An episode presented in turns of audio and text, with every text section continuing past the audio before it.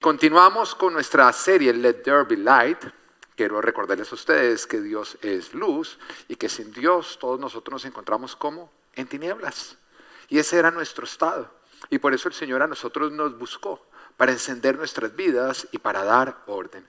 Pero una vez que Dios enciende tu vida y mi vida, Él tiene el propósito, nos usa a nosotros con el propósito de hacernos brillar para que otros puedan también verlo a Él. Es justamente la visión de nuestra iglesia, que es reflejar la huella de Jesús en todas las áreas de nuestra vida. En otras palabras, que Jesús brille en toda área de tu vida para que otros sean impactados y otros decidan acercarse al Señor. Es importante que cuando otros ven tu matrimonio digan, hey, yo quiero en mi matrimonio lo que tú tienes en tu matrimonio. Y que tú puedas decir, es Jesús y también es para ti. Es importante que cuando otros miran cualquier área de tu vida puedan ver justamente la bendición y el orden de Jesús brillando para que otros entiendan y puedan ver, comparándose contigo, logren entender que ellos están en tinieblas y que necesitan de Dios. Tú fuiste alcanzado para alcanzar. Amén. Dígale de al lado, tú fuiste alcanzado para alcanzar. Y en la tarea de hacerte brillar, Dios a nosotros nos enseña a cómo vivir. Y ese también es un propósito de Dios. Una vez que tú conoces al Señor, el Señor te dice, bueno, ya me conoces, eres mi hijo, ahora te quiero enseñar a cómo vivir, te quiero enseñar a cómo resolver y te quiero enseñar a cómo construir. Ahora, cuando nosotros miramos lo que es el Antiguo Testamento y todo lo que es la historia del pueblo de Israel, es importante que tú entiendas que ese es un marco de nuestras vidas. Lo que el Señor hizo con Israel es un marco de lo que Él hace con cada uno de nosotros.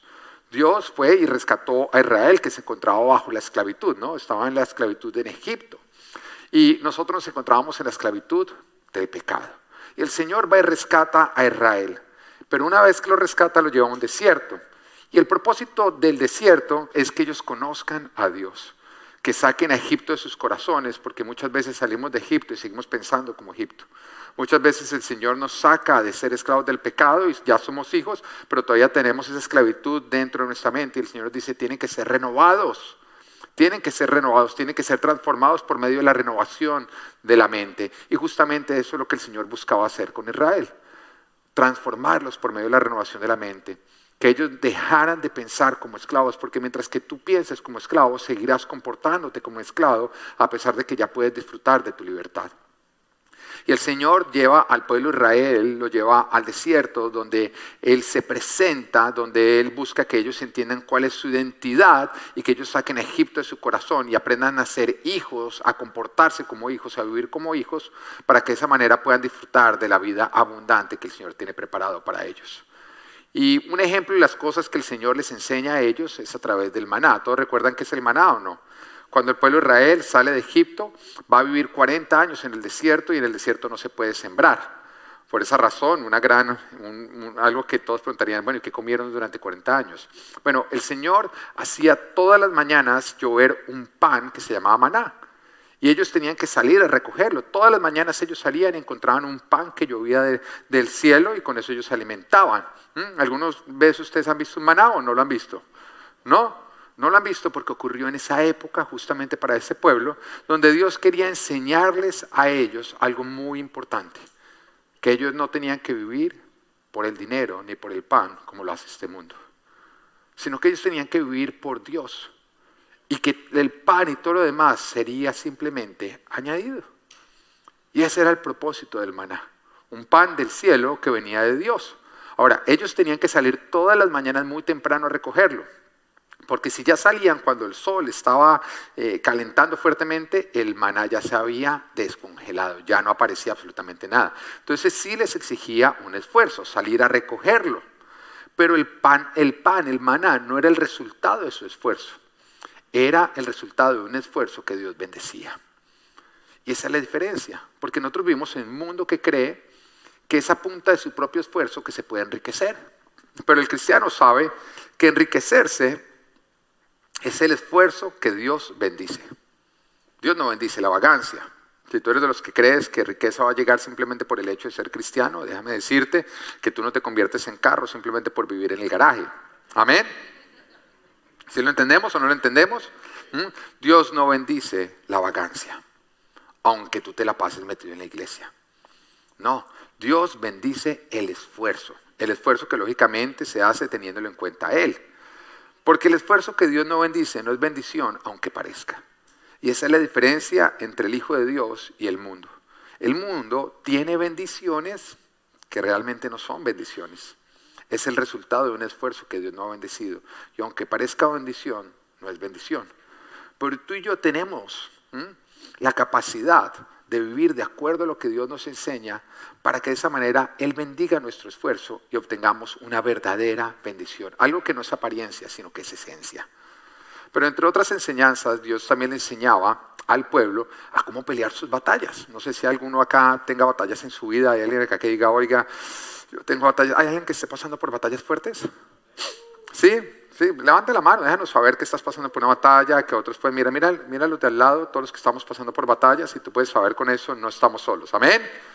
No estamos solos, pasamos por batallas.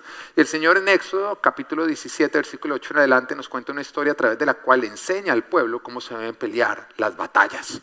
Y justamente vamos a estar leyendo esta historia porque todos nosotros pasamos por batallas. De hecho, si tú no estás pasando por batallas, es porque estás en un oasis. Pero los oasis son para recargar fuerzas.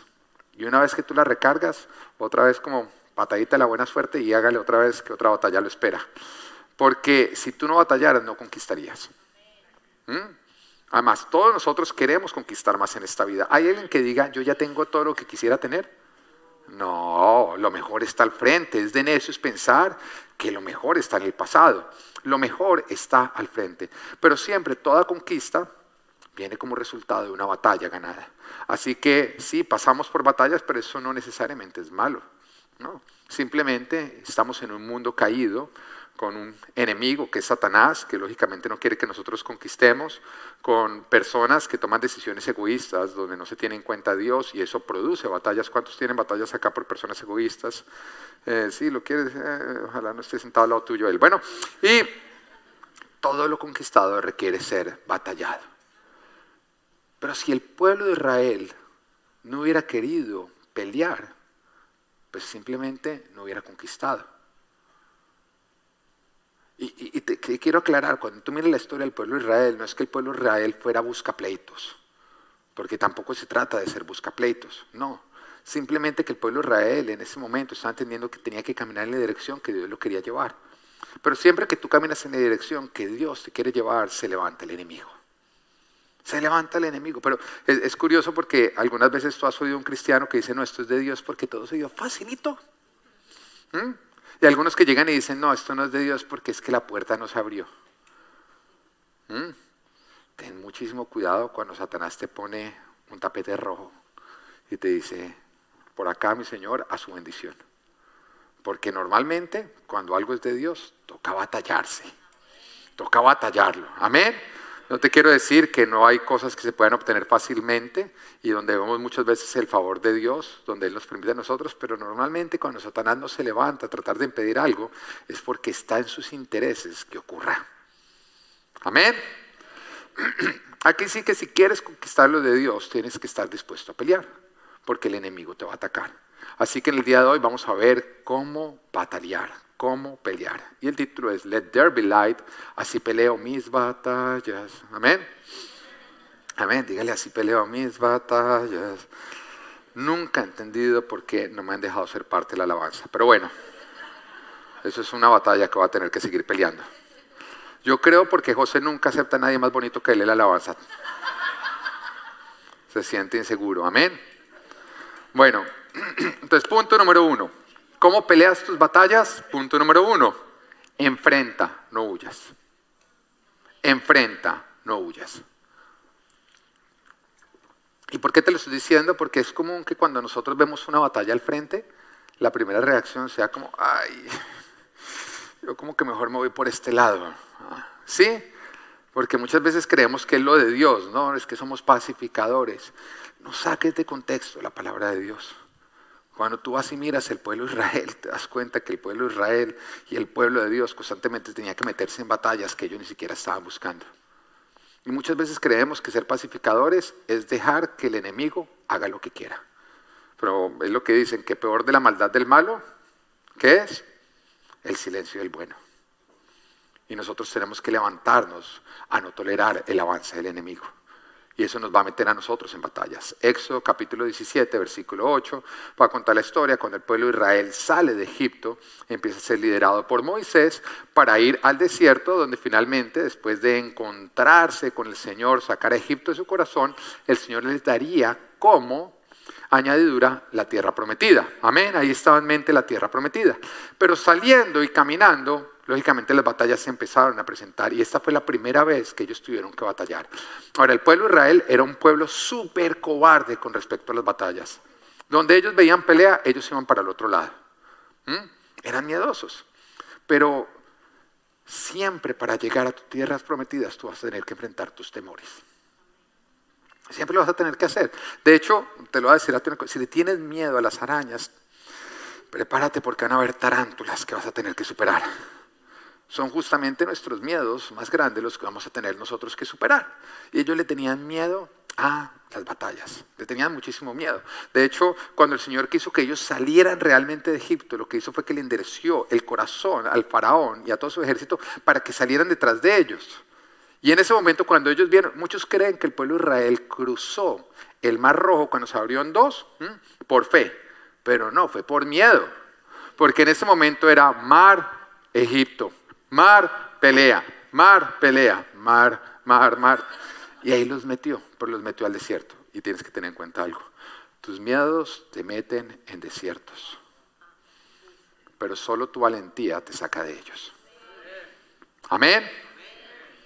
Tus miedos te meten en desiertos, pero solo tu valentía te saca de ellos. Amén. Entonces acá estaban ellos entendiendo que si ellos no aprendían a pelear, iban a vivir eternamente en desiertos. Y Éxodo 17:8 dice, los amalecitas vinieron a Redifín y atacaron a los israelitas. ¿Quién atacó a quién? Los amalecitas a los israelitas. No es como que ellos, y vinieron, ni siquiera fue como que ellos hubieran estado, vinieron a atacarlos.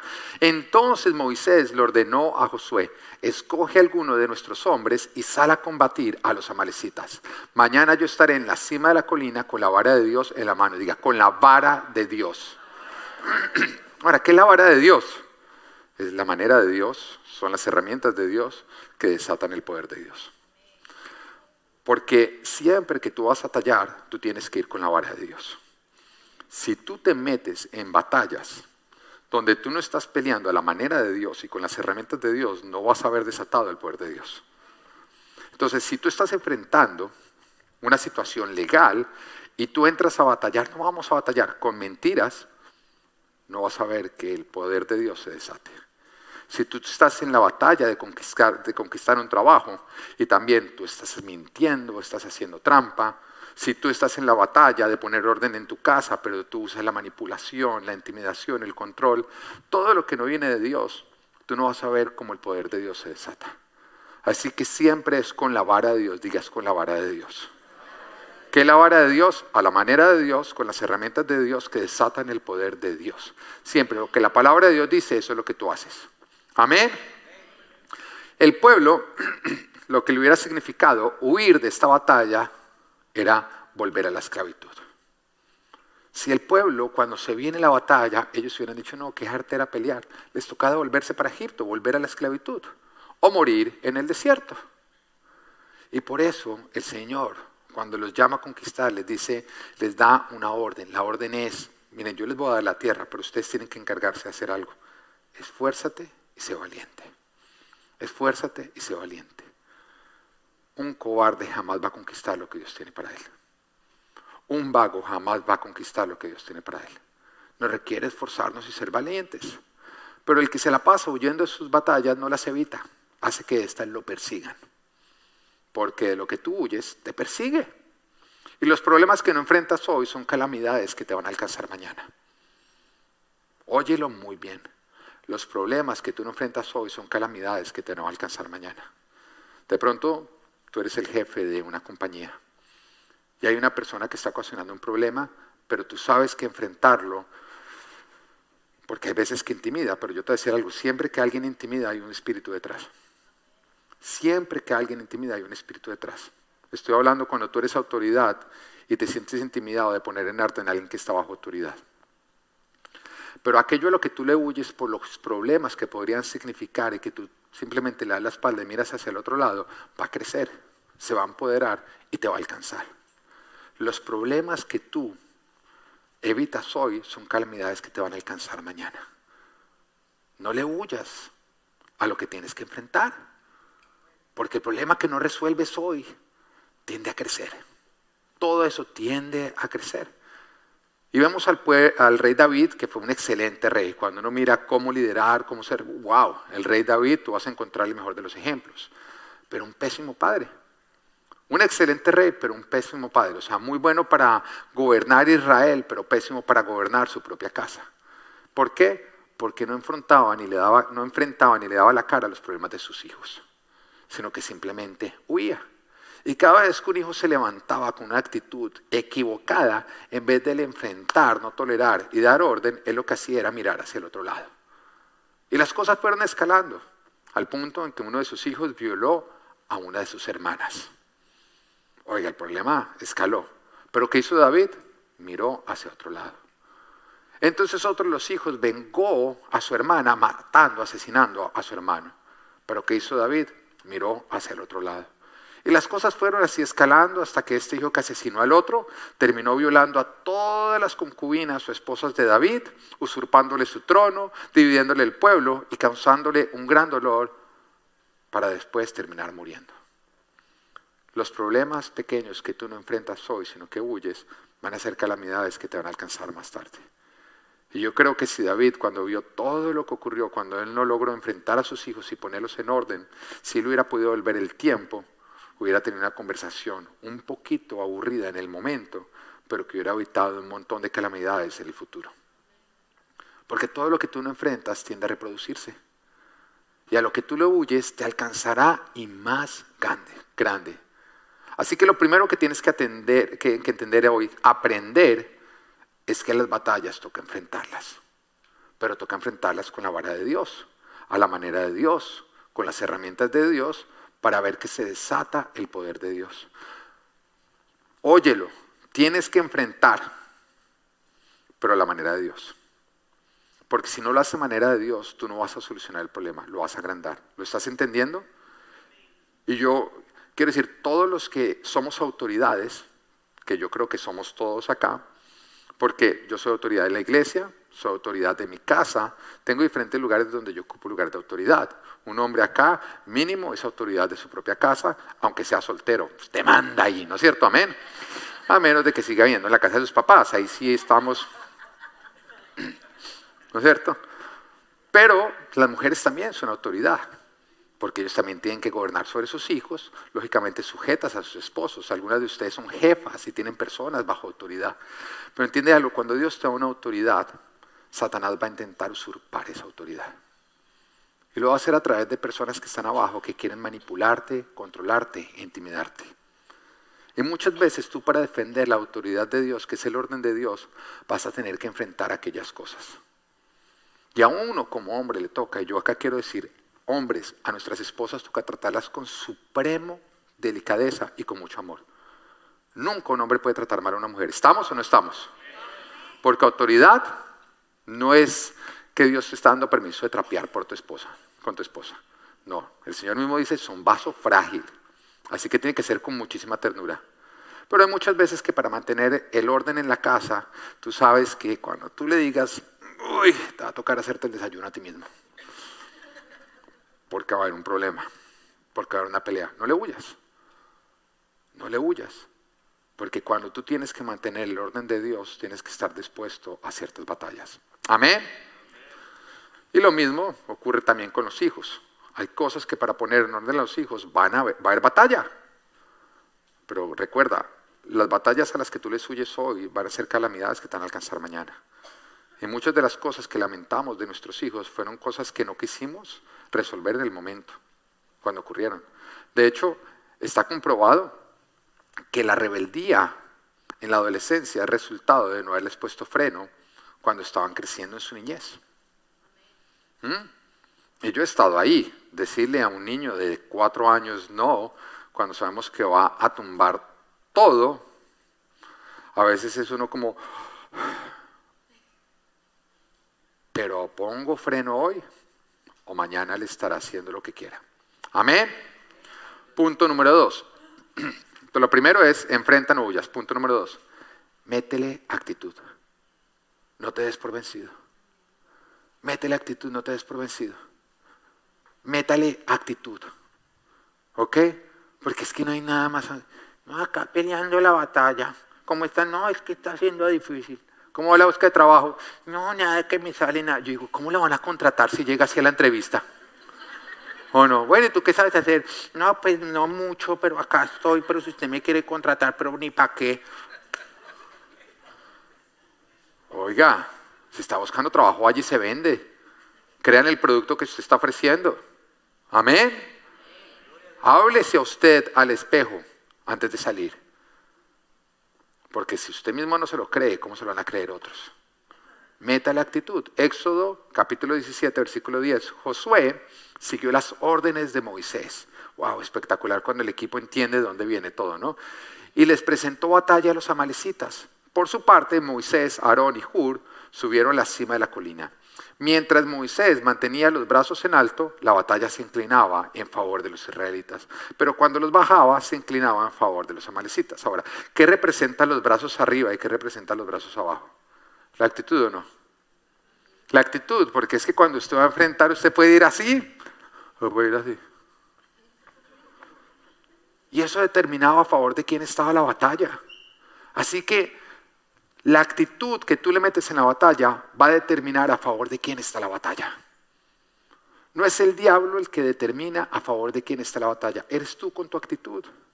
Eres tú con tu actitud. Cuando yo veo que una persona está pasando por unas batallas fuertes y lo veo con una mala actitud, yo digo, lo peor está por venir.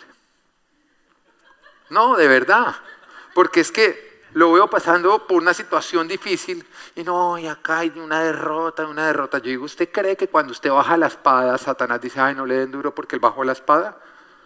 Cuando usted baja la, eh, eh, eh, cuando usted está así, sí, caminando en medio de una guerra, desnudo, ¿usted cree que Satanás dice, denle cuidado porque él no quiere pelear? A usted lo van a volver ropa de trabajo, mijo. Le van a dar con todo. Entonces cuando yo veo una persona pasando por una situación difícil, por una batalla, y no lo veo con los brazos arriba, sino con los brazos abajo, yo digo, lo van a volver nada. No porque no pueda, sino porque no le mete la actitud correcta. Y la palabra de Dios nos advierte en Proverbios 24:10, si en el día de la aflicción te desanimas, muy limitada es tu fortaleza. Si en el día de la aflicción te desanimas, muy limitada es tu fortaleza. Yo quiero volver a preguntar cuántos acá están pasando por batallas. ¿Cómo está tu ánimo? ¿Cómo está la actitud? ¿Cómo estás enfrentando al diablo? ¿Cómo le estás dando cara a tu problema? Porque eso es lo que va a determinar el resultado que tú vas a obtener. Pero déjame decirte que a Dios no lo mueve el pesar, a Dios lo mueve la fe. ¿Lo estás entendiendo? Que cuando Dios te va a decir, cari, bajo, ay, soy una cucaracha, Dios no dice, ay, no, respondámosle para que no lo sea. A Dios lo mueve cuando Él te ve con una actitud de apoderarte de sus promesas, de creerlas, de salir a conquistar, porque Él está contigo, Él va al frente tuyo.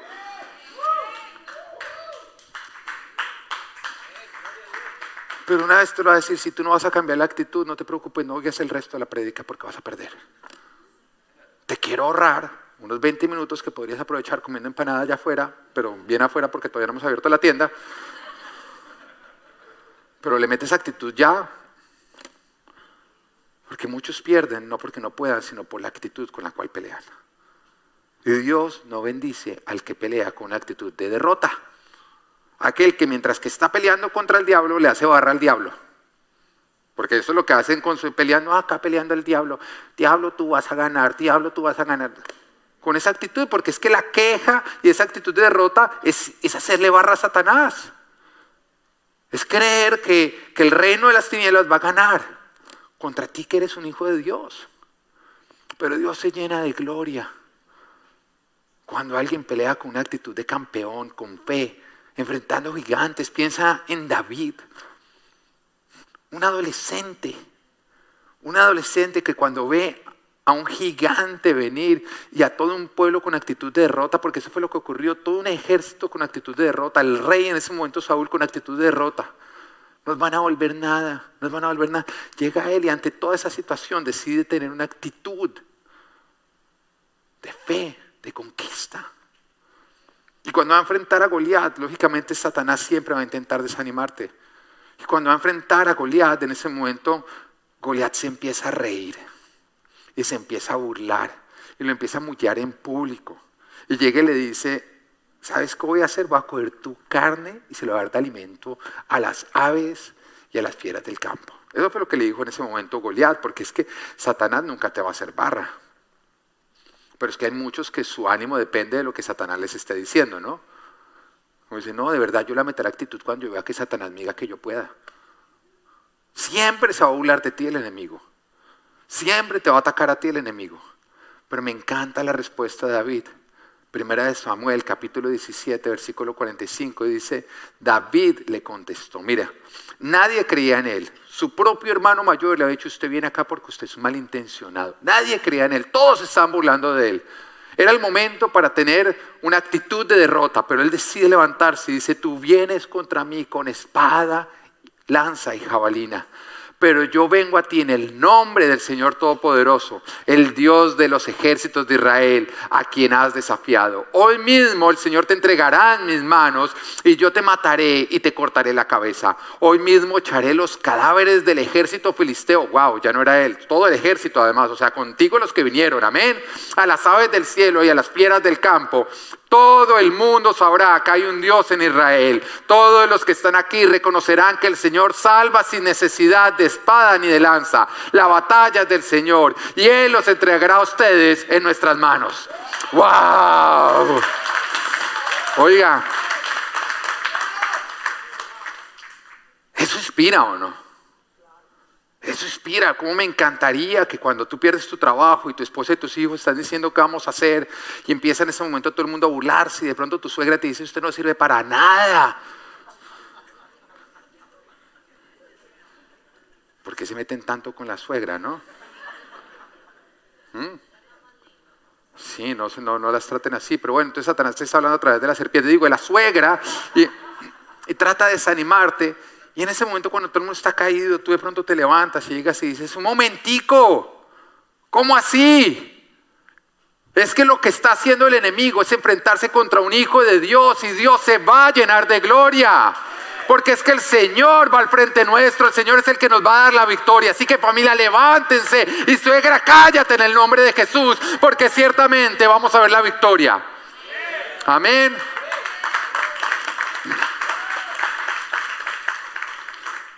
Eso de las suegras para otras iglesias que nos oyen a nosotros, porque acá son las suegras más hermosas de todas. Pero esa es la actitud de alguien que le cree a Dios y que vive por fe. De alguien que enfrenta las batallas sabiendo que Dios va al frente y que Dios lo apoya. Ahora, la actitud de Moisés definía el resultado que obtenía el pueblo. Me parece injusto, ¿no? Porque Josué con el ejército allá jugándose la vida y lo que hiciera el otro allá arriba de un monte definía si ellos ganaban o perdían. Parece un poquito injusto, ¿no? Porque usted metiéndole fuerza y que la batalla esté a favor solamente si la cabeza decide levantar los brazos. Pero eso es muy profundo.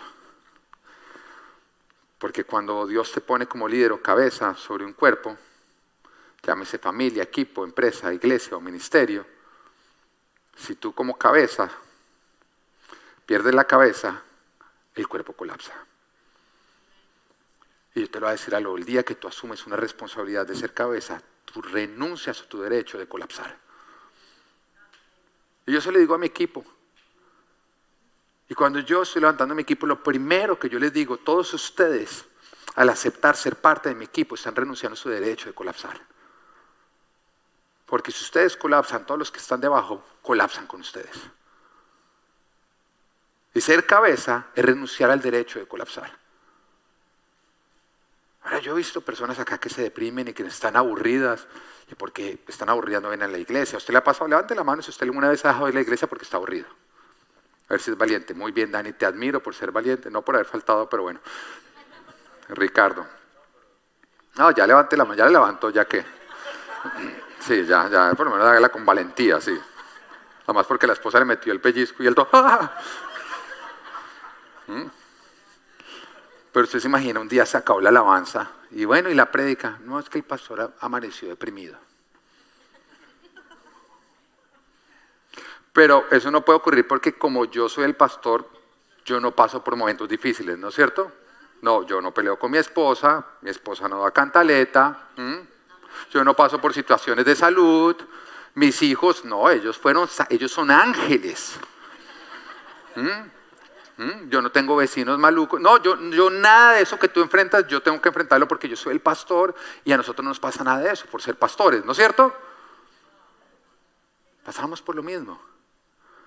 Pero yo entiendo que el día que yo acepté ser la cabeza de esta iglesia, yo renuncié a mi derecho de colapsar. Porque si yo colapso, colapsamos. Pero ¿lo entiendes tú? ¿Lo entiendes tú cuando aceptaste ser la cabeza de tu empresa? ¿Lo entiendes tú cuando aceptaste casarte con esa princesa y ser la cabeza de ese hogar? ¿Lo entiendes tú cuando aceptaste ese ministerio? Aparentemente no Ricardo, no Daniel. No, mentiras, los estoy molestando. Ellos han crecido grandemente. Amén. Porque si eres la cabeza o eres el líder, compórtate como tal. Porque la actitud que tú le metas va a determinar lo que aquellos que están debajo tuyo reciban. Y es increíble cómo uno puede ver hombres porque es que este mundo le dice a usted que si usted es hombre, usted es varón, tenga muchas mujeres. Supuestamente eso es ser varón, ¿no? Porque ese, este, este, este mundo quiere robar la hombría. Porque un hombre no es el que tiene mil mujeres, es el que enamora a la misma mil veces. Amén. Eso es un verdadero varón, el que le pone freno a su carne, el que cumple su palabra, el que cuando fue al altar dijo, te va a ser fiel hasta que la muerte nos separe Jesús. Venga y lo cumple. Eso es un varón o no porque tiene palabra, porque tiene honor. Amén. ¿Mm? Un, varón es el que protege a su princesa, no el que abusa de ella. No el que la trata a las patadas, porque yo no sé tú, pero a mí me dijeron que una mujer ni con el pétalo de una flor. Y eso incluye la forma en que yo me refiero a ella. Amén. Eso es un varón. ¿Mm? Y muchos hombres hablan, yo soy el varón, compórtate como el varón. Porque es increíble que la familia pasando por tiempos de batalla y el hombre derrumbado ante las batallas. Y los hijos y la esposa tratando de tener toda la carga, ya echando espada, mientras que el otro con los brazos abajo, mientras que se devoran a su familia. Ahora espero que esos hombres no vengan a esta iglesia y si vinieron no sean los que salen de esta iglesia. Porque no me importa cómo entraste. Lo importante es cómo sales. Y si te has venido comportando de esa manera, reúne a tu familia hoy y pídeles perdón. Y diles, perdónenme porque no me vengo comportando como la cabeza que yo soy. Para partir de este momento, esto va a cambiar. Ahora, cuando tú oyes esta palabra, esta palabra te hace sentir incómodo, yo sé. Pero tú puedes huir ante la comodidad o ser transformado. Tú decides si creces o si huyes. Y espero que decidas crecer. Espero que decidas crecer. Si eres un hombre, compórtate como tal. Porque tú debes ser el primero que le debes creer a Dios que cuando tú batallas, Él va al frente. Amén. Número tres. Bueno, volvamos a repetir. Número uno, ¿cuál es? Enfrenta, no huyas. Número dos, médete la actitud. Número tres, da todo de ti pero depende de Dios para la victoria. Pero vuelvo a repetirte, da todo de ti. ¿Qué tienes que dar de ti? Ok. Porque es que algunos creen que depender de Dios no es dar todo de ellos. Y se tiene que caer esa mentira. Da todo de ti. Y mira lo que dice Éxodo 17, la primera parte del versículo 12. Dice, cuando a Moisés se le cansaron los brazos. ¿Qué, ¿Qué, le pasó a los brazos de Moisés? se le cansaron. Ok, o sea, cuando a Moisés se le acabaron las fuerzas, tomaron una piedra y se la pusieron debajo para que se sentara en ella. Me encanta porque Moisés tuvo que llegar al punto en que se le cansaron sus brazos. En otras palabras, Moisés tuvo que llegar al punto en que él ya no tenía fuerzas, en que él intentaba levantar los brazos y simplemente no podía. Ahora, ¿por, por qué yo lo puedo entender? Porque a mí me gusta ir al gimnasio, me gusta hacer ejercicio, me gusta levantar pesas. Y siempre yo pongo un peso en el cual yo empiezo a levantar hasta que ya hay un momento en el que uno simplemente no puede más, no puede más, no puede más. Y en ese instante uno se esfuerza, se esfuerza, se esfuerza, no puedo. Pero hay un momento en que las fuerzas simplemente se acaban. ¿Estamos de acuerdo o no? Así tú quisieras, ya no tienes más fuerzas, pero en ti está la satisfacción de que tú las entregaste todas.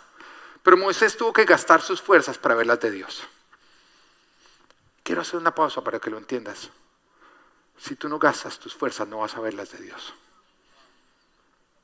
Si tú no gastas todas tus fuerzas, tú no vas a ver las de Dios. En la batalla tienes que gastar todas tus fuerzas. Y eso es para que los que creen que depender de Dios es quedarse orando, no hacer nada, esperando una victoria, porque yo confío en Dios. Yo no estoy batallando porque yo confío en Dios. Yo no salgo a buscar trabajo porque yo confío en Dios. Yo no salgo a resolver la situación porque yo confío en Dios. Moisés tuvo que agotar sus fuerzas para recibir las fuerzas de Dios. E Isaías, capítulo 40, versículo 29 dice, Él fortalece al cansado y acrecienta las fuerzas del débil. No dice, Él fortalece al vago y acrecienta las fuerzas del cobarde. ¿Qué es lo que dice? Él fortalece al cansado, o sea, tienes que estar sin fuerzas, cansado sin fuerzas. Él fortalece al que ya no tiene fuerzas y acrecienta las fuerzas del que ya no las tiene. Es cuando tú ya no tienes fuerzas que te puedes sentar sobre la roca y recibir la fuerza de la roca. Fue lo que ocurrió con Moisés. Cuando él ya no tuvo fuerzas, lo sentaron en la roca. Ahora, ¿quién es la roca? Jesús. Fue en ese momento donde él recibió la fuerza de la roca. Batalla, dando lo mejor de ti. Recordando que Dios bendice tu esfuerzo, pero jamás bendice tu vagancia. Y cuando ya no tengas fuerzas, vas a ver las de Dios. Finalmente, en Éxodo, versículo 17, versículo 12 al 13, dice, luego Aarón y Hur le sostuvieron los brazos, uno el izquierdo y el otro el derecho. Y así Moisés pudo mantenerlos firmes hasta la puesta del sol. Fue así como Josué derrotó al ejército amalecita a filo de espada. Todo un día con los brazos levantados. Todo un día con los brazos levantados. Ahora piensa, se pasan los minutos, se pasan las horas, empieza a haber hambre, empieza a haber debilidad. De pronto en un momento llega y dice, ¿será que sí será necesario tener esta actitud? Y es que cuando hay un momento en que la batalla se pone tan duro que la actitud, mantener la actitud parece más suave más bien baja la actitud de derrota, ¿no? Como si eso solucionara, porque hay veces que creemos que hacemos más cuando ya no puedo. Pero entonces levantarlo le requería un esfuerzo, decir ya no lo puedo era rendirse al esfuerzo. Y de momento él cogía, ay no, eso está muy difícil, ya no puedo, y empezaba el pueblo a perder. Pero él entendía en ese momento, cuando había un pueblo perdiendo por su mala actitud, que él había aceptado ser la cabeza del pueblo y que él había renunciado a su derecho de colapsar. Así que en ese momento las volvía a levantar y volvía a ver cómo estaba a favor. Y de pronto, nuevamente en otro instante dijo, ay no, no, ya no más, ya no más. Y las volvió a bajar y veía como el pueblo en ese momento empezaba a perder. Pero todo eso a él le calaba en su corazón porque él era un hombre de verdad, un hombre de Dios, alguien que estaba dispuesto a cumplir con lo que se había comprometido. Así que las volví a levantar hasta el punto en que ya no tenía fuerzas, hasta el punto en que ya ni siquiera era cuestión de si lo hago o no lo hago. Pero ahí cuando ya no tenía fuerzas, en ese instante vino las fuerzas de Dios y pudo sentarse sobre una roca. Y yo imagino ese instante en que él se sienta sobre la roca, como él debió haber sentido un alivio, porque por lo menos en ese momento sus piernas estaban descansadas. En ese momento esa roca debió haber significado para él como wow o no. Y en el momento en que se sienta en la roca, viene la ayuda de Dios. Dios todo lo hace a través de alguien. Aprende a recibir la ayuda de Dios aceptando la ayuda de los que Dios usa. Porque la forma en que Dios respondió fue justamente poniendo a Aarón a su derecha y a Jura Aarón a su derecha y a Jura a su izquierda. Hay muchos que son muy orgullosos y van camino a la destrucción, no porque Dios no quiera ayudarlos, sino porque son muy orgullosos para aceptar la ayuda que viene de Dios. Hay muchos que son muy orgullosos para aceptar la ayuda de los que Dios está enviando a ayudarlos. Y el orgullo muchas veces es porque yo puedo solo, pero otras veces es porque yo descalifico la ayuda de Dios. Este es más joven que yo, ¿cómo va a poder ayudarme? Este tiene menos experiencia que yo, ¿cómo va a poder ayudarme? Pero algo que a mí me encanta de la ayuda de Dios es que la ayuda de Dios no siempre viene con experiencia, viene con algo que va más allá, que es sabiduría. Que es algo que no se adquiere con el caminar, sino se adquiere temiendo de Dios y buscando hacer las cosas como Él quiere. Y eso no está sujeto a la edad. Te vas a sorprender. Pero hay muchos que son muy orgullosos para aceptar la ayuda de Dios y se niegan a dejarse levantar los brazos de los que Dios está poniendo para que se los levanten. Pero ahora hablemos de ti como instrumento de Dios. Porque es nuestra responsabilidad también ayudar a otros. ¿Estamos o no estamos? Igual como otros quiere, como Dios va a usar a otros como un instrumento para ayudarte a ti cuando no tienes fuerzas, Dios también te quiere usar a ti para ayudar a otros cuando ellos no la tienen. Y Gálatas, capítulo 6, versículo 2 dice, ayúdense unos a otros a llevar sus cargas y así cumplirán la ley de Cristo. O sea, si tú no ayudas a alguien que lo necesita, tú no estás cumpliendo con lo que Dios te demanda. Porque la ley de Cristo es amar al prójimo como a nosotros mismos. ¿Estamos o no estamos? Pero cuando Dios quiere usarte, presten atención a esto. Cuando Dios quiere usarte, cuando tu hermano ya no tiene fuerzas y necesita el uso de las tuyas. Cuando tu hermano ya no tiene fuerzas necesita el uso de las tuyas. Y mira acá en el versículo 5 del mismo Gálatas 6, cómo el Señor pone el límite. Dice que cada uno cargue con su propia responsabilidad. O sea, mira lo que está diciendo. Ayúdense unos a otros a llevar sus cargas, pero que cada uno cargue con su propia responsabilidad. En otras palabras, ayuda con las cargas, no le cargues a nadie su responsabilidad. Ayuda al que ya no tiene fuerzas, no ayudes al vago. ¿Lo estás entendiendo? Porque hay muchos que ven vagos, ay Dios, déjame, yo lo ayudo. Y tú no ayudas a uno responsable cuando te hace responsable de su responsabilidad. Tú te conviertes en ese momento en un instrumento de Dios, en un instrumento del diablo. Porque aquel que no se quiere hacer responsable de su responsabilidad son las consecuencias las que le van a enseñar. Pero si alguien no está obteniendo manzanas porque no las siembra, tú no ganas nada yendo a sembrarlas por él. No ayudamos a Dios cuando estamos criando vagos y cargamos con su responsabilidad. Tú no ayudas a Dios cuando tú acolitas la responsabilidad de un vago. No ayudamos cuando nos hacemos responsables de la responsabilidad de un irresponsable. Y solamente somos usados por Dios cuando ayudamos a un hermano que está pasando por batallas, de las cuales no está huyendo, que está haciendo uso de la vara de Dios, o sea, hace las cosas a la manera de Dios, no a la del diablo, que le está metiendo actitud y que ha usado todas sus fuerzas y necesita una mano.